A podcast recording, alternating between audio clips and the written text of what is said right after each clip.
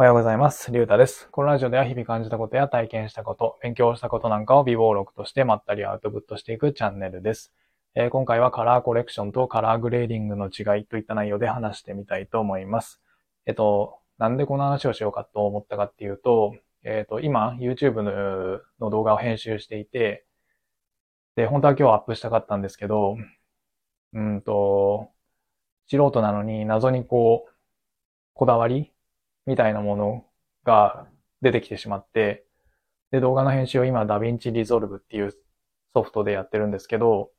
そのソフトが結構この色を調整するのに優れているっぽくって、で、そこで色の勉強をしていたときに、えっ、と、カラーコレクションとカラーグレーディングっていう言葉が出てきたので、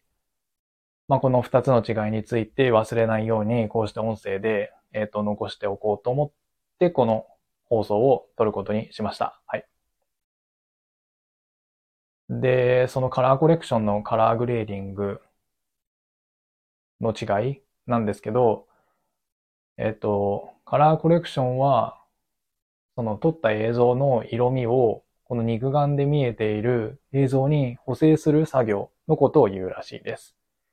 で、一方でカラーグレーディングの方は、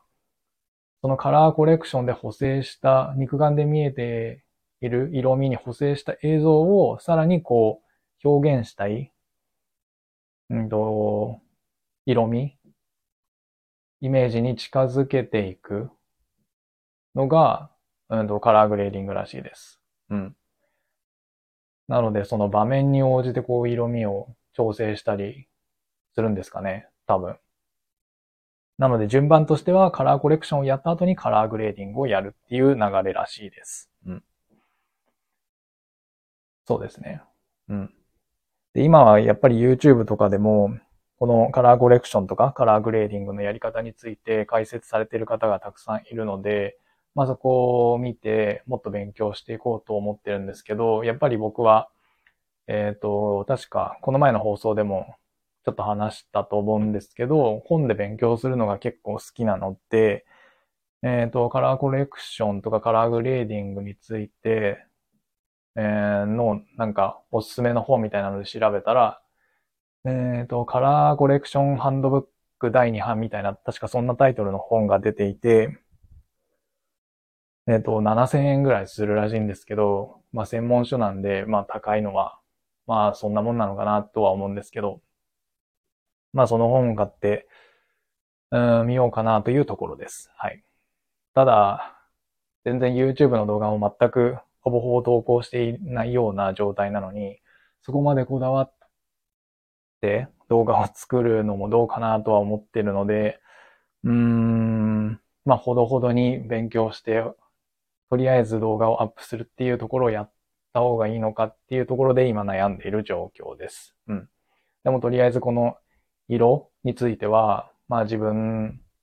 的にもちょっとこだわってら、こだわってみたいというか、こだわったら面白そうだなって感じたので、うんと、本当は今日 YouTube の動画アップしたかったんですけど、うんと、もうちょっと勉強して、時間をかけて動画編集してみようかなというふうに思った次第でございます。はい。というわけで今回はカラーコレクションとカラーグレーディングの違いといった内容で話してみました。えっ、と、なんか謎にこだわってしまって、いつ動画アップできるかわかんないんですけど、うーん、そうですね。まあ面白い、自分が面白いと思えることが一番大切なのかなって思うので、うん、まあもうちょっと勉強して、まったり動画編集して、